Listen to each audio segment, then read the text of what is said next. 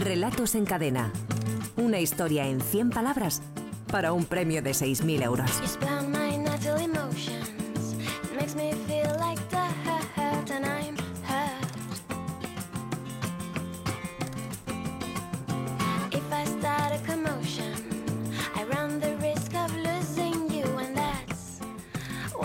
Javier Sagarna, director de la Escuela de Escritores. Buenas tardes, amigo. Hola, buenas tardes, ¿qué tal? Estamos nerviosos e ilusionados. Estamos en la penúltima final mensual de esta temporada del concurso Relatos en Cadena. ¿eh? Nos queda esta de mayo Esta y y la, la de, y la de junio, que será la definitiva. y pero vamos. después la, la de junio. ¿Cómo ha ido el, el- por curiosidad, cómo ha ido el voto popular con nuestros tres finalistas? ¿Ha ido muy ajustado? Pues ¿Ha habido vez- un ganador claro? No, no, no, esta vez de las veces más ¿Ah, sí? ajustados. O sea, yo creo que últimamente siempre que traía aquí voto popular resulta que, pues, que había habido un ganador muy claro, por lo general y tal. Y esta vez no, esta vez ha estado la cosa muy justita. Hay un ganador, pero, pero ha estado ahí, ahí, ahí, ahí la cosa. O sea que, y la verdad es que no me extraña, porque los tres relatos, la verdad, Pues son muy buenos. Son muy buenos y tienen un nivel muy similar y nos va a costar. Pues Esta son, son muy la verdad es que eh, gane quien gane, los otros dos pueden estar bien orgullosos. Además, las, eh, además, los tres finalistas son ya veteranos. Incluso alguno creo que llegó a una final de, de temporada. Me suena que sí, ¿no? Que Yo creo que sí, vamos a, vamos a confirmar ahora mismo porque les vamos a saludar. ¿no? Eh, Luis Serrano eh, tiene 52 años, es, es madrileño, maquetador gráfico y trabaja como freelance. Eh, Luis, buenas tardes, ¿qué tal? Hola, buenas tardes. ¿Cómo estás, Luis? ¿Cómo va eso?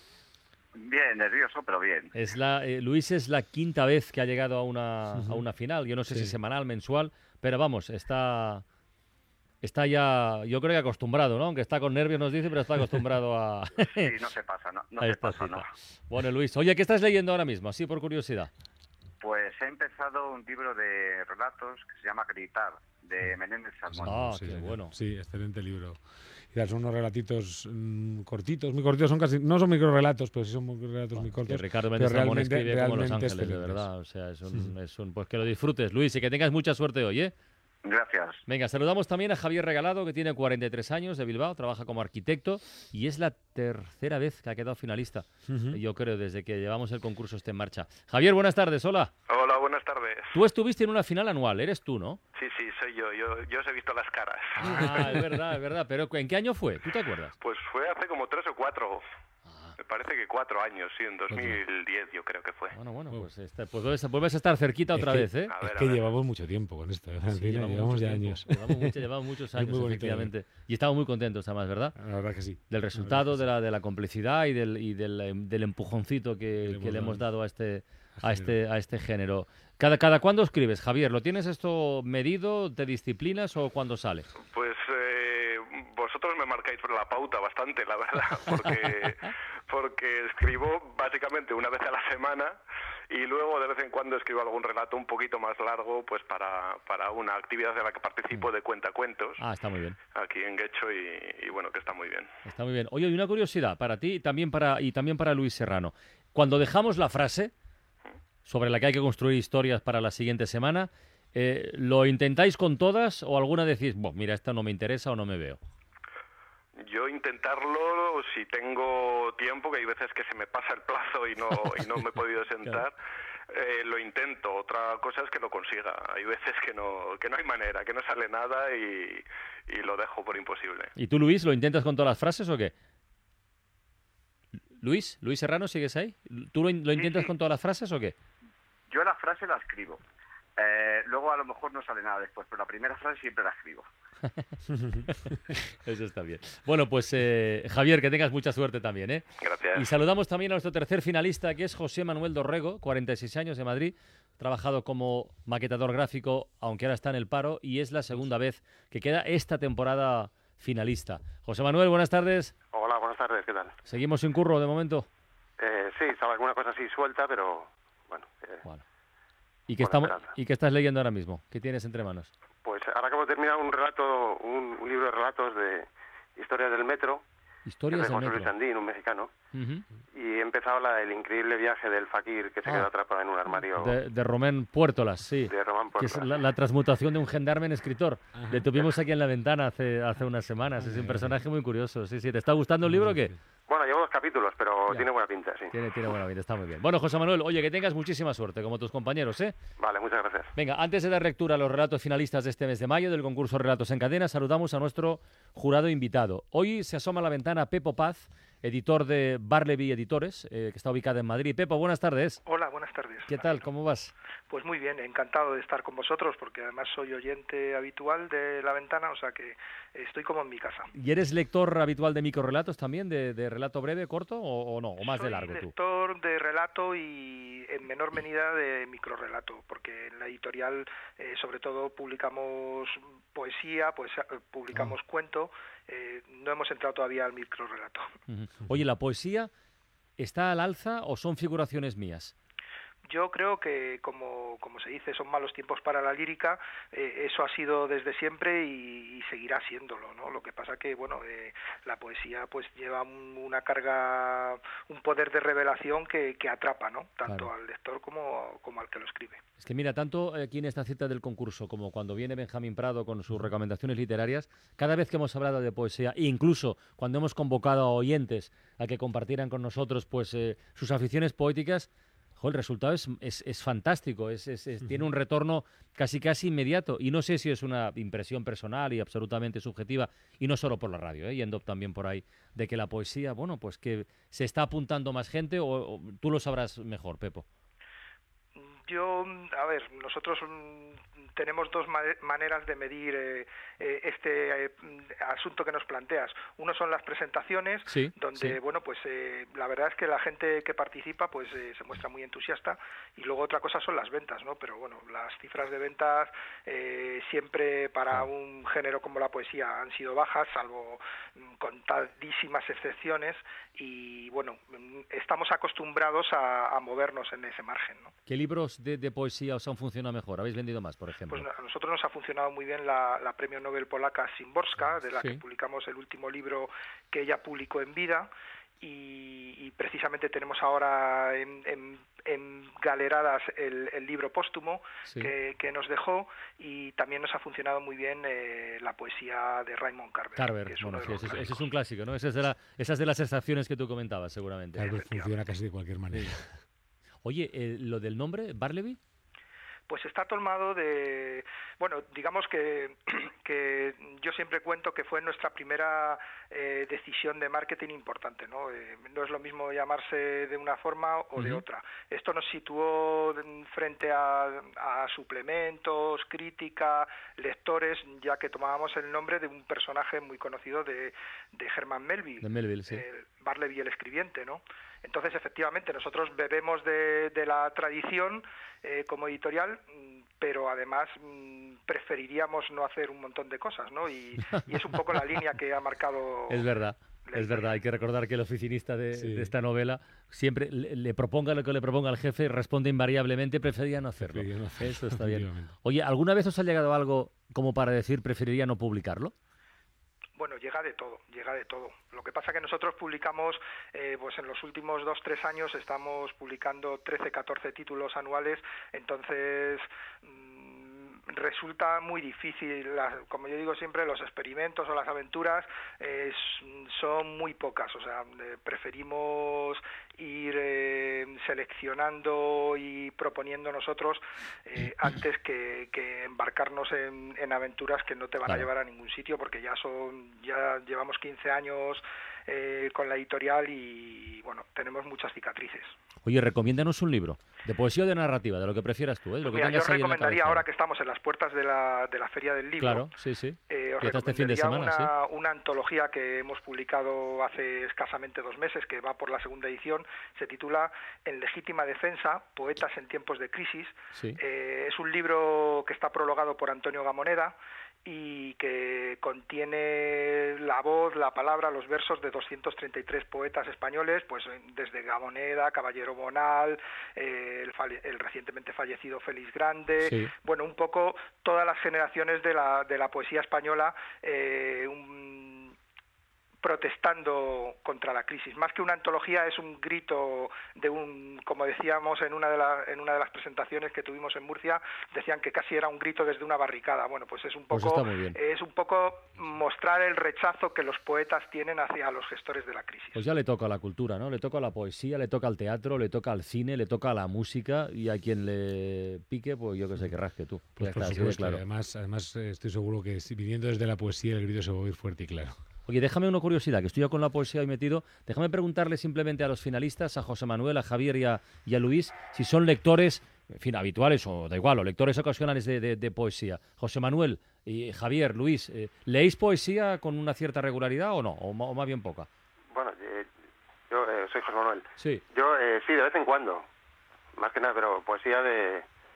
eh, a veces antigua y, y Sí. cuando veo algún libro de estos de poesía urbana y tal, pues sí, sí me suele llamar la atención. ¿Y Javier y Luis? Mm, Yo la verdad es que no, no, no acabo de manejarme bien con, con el lenguaje de la poesía y no, no, no, no le he pillado el punto, como se dice. ¿Y tú, Luis? Eh, pues ocasionalmente, ocasionalmente. Pepo, Tampoco muy, Pepo, ¿qué, qué, qué, qué- qué recomendación? No hace falta, ¿eh? Pero ¿qué recomendación le dirías a alguien como Javier que dice "Es que no le pillo el punto a la poesía? ¿Hay algún hay alguna alguna hoja de ruta, algún decálogo de, de recomendaciones? Decir, mira, es que tienes que tal, el momento, no sé. ¿Hay algo ahí? No, yo creo que a, a- tanto a la poesía como a cualquier otro género literario se llega eh, eh, según el momento en el que uno se encuentre. Es decir, yo recuerdo la primera vez que me puse a leer a Borges, lo Sí. tuve que dejar y sin embargo cuando volví cinco o seis años después pues lo devoré, ¿no? Entonces eh, lo único que puedo decir es que bueno eh, que la poesía mm, la poesía no es tan complicada, no, no, no, no se paró en la generación del 27, hay Ujú. mucho- muchos autores que han bebido de los clásicos pero que están haciendo cosas diferentes desde muy diversas estéticas. Entonces, nosotros, por ejemplo, el año pasado, el, el libro que, que fue nuestro superventas, entre comillas, eh, era un libro que tenía prácticamente un siglo de vida, la antología de Spoon River de Edgar Lee Masters, que era un libro que se publicó a principios del siglo pasado en, en Estados Unidos, ¿no? Y sin embargo, lo Mm. coges hoy y tiene total vigencia. Parece que lo hubiera escrito eh, hace dos días leyendo los periódicos y viendo las noticias de, Claro. de prensa, ¿no? En, Sí. en nuestro país, ¿no? Con Sí. lo cual quiero decir que, que la poesía siempre está ahí y va a estar ahí, ¿no? Y Sí, además, con las además la, puertas poe- abiertas. la poesía es absolutamente, es absolutamente necesaria para un- una persona que quiere escribir. ¿no? Es decir, yo creo que es necesaria para, para casi cualquier persona. Es alimento para el espíritu en Sí, estado sí, puro. lo Pero es, es que además, para alguien que quiere escribir, aunque sea un narrador cerrado, que yo soy un narrador cerrado Sí. a la hora de escribir, eh, mm, uno no puede dar un verdadero salto adelante si no aprende a, a deleitarse con todo eso que solo está en la poesía. ¿no? Con, Bueno. ese- con ese- con esa maravilla del juego de la palabra. Muy bien. Bueno, eh, Pepo, nos vas a ayudar a seleccionar al ganador, ¿eh? Ya Sí. sé que es difícil, pero Vamos a intentarlo. hay, que- hay que estar ahí. Venga, el primero, el de Luis Serrano, se titula Señales.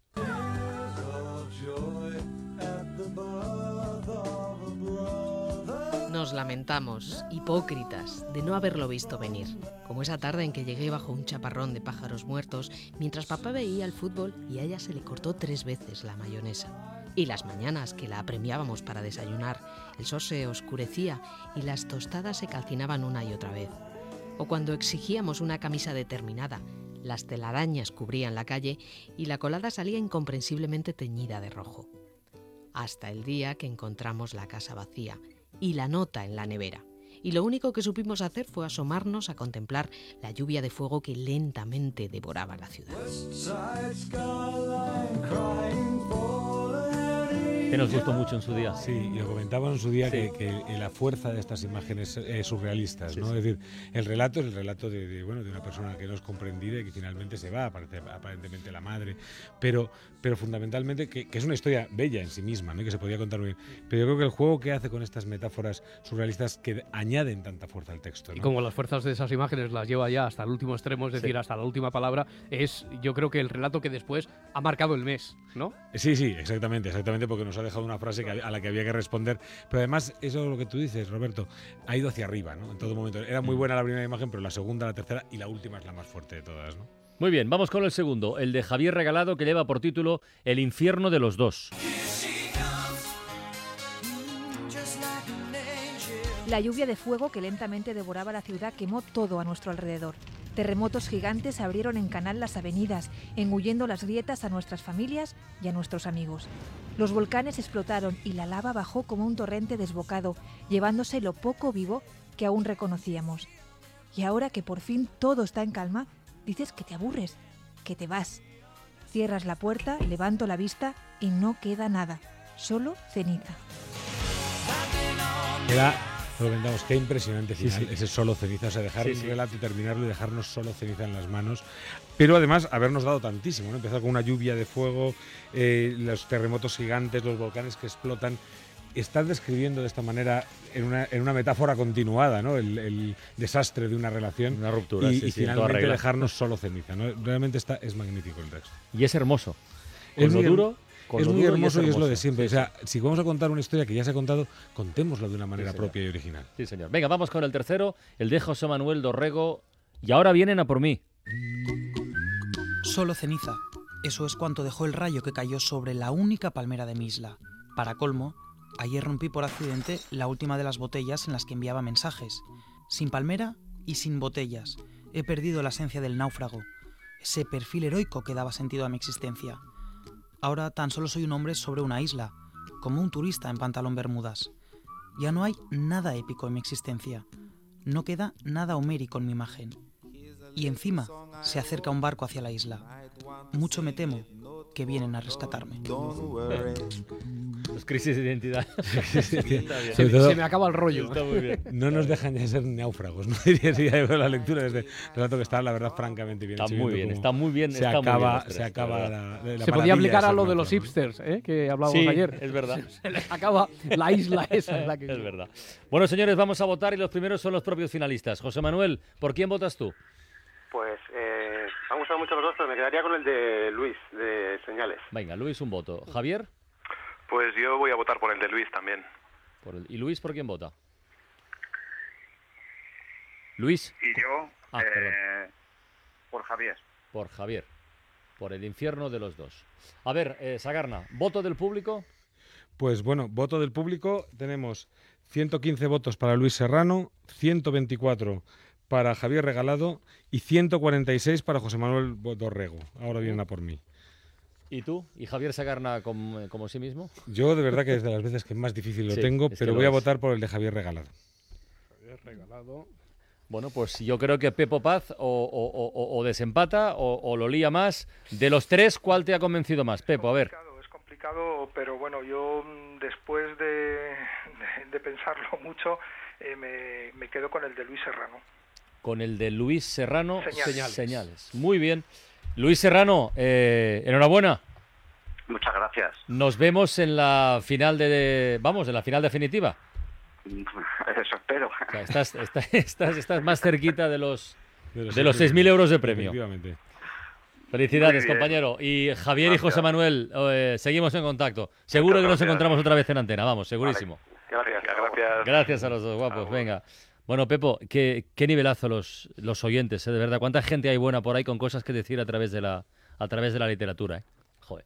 La verdad es que sí, hacéis una tarea muy muy importante, ¿no? Y los resultados ahí se ven, ¿no? Que cada, cada vez es más complicado todo. Bueno, Pepo Paz, editor de eh, Barleby, muchísimas gracias. 15 años ya, otros 15 por lo menos, ¿de acuerdo? Vale, muchas gracias, Carles. Un abrazo. Buenas tardes. Javier, vamos a recordar los deberes para los oyentes de cara Sí. a la próxima semana. Venga, Los que no, oyentes que tienen no se despisten. que tienen que ponerse las pilas porque ya nos queda solamente este mes. Sí. ¿eh? Solamente este mes. Eh, mucho me temo que vienen a rescatarme. Mucho me temo que vienen a rescatarme. A partir de esta frase y en no más de 100 palabras, tienen hasta el próximo sábado a las 6 de la tarde para enviar sus, eh, sus relatos a través de la página web www.escueladeescritores.com. Además lo comentamos en su día. Mucho Sí. me temo que vienen a rescatarme. Otra vez, firma Eh, Grecia. sí, sí, eh, un país, por ejemplo, ¿no? Sí, y es lo de la primera idea. Sí, sí, de la primera idea. bueno, pues ya la descarto, ya la descarto, no nada con eso. Javier, hasta la próxima semana. luego. Venga, hasta luego.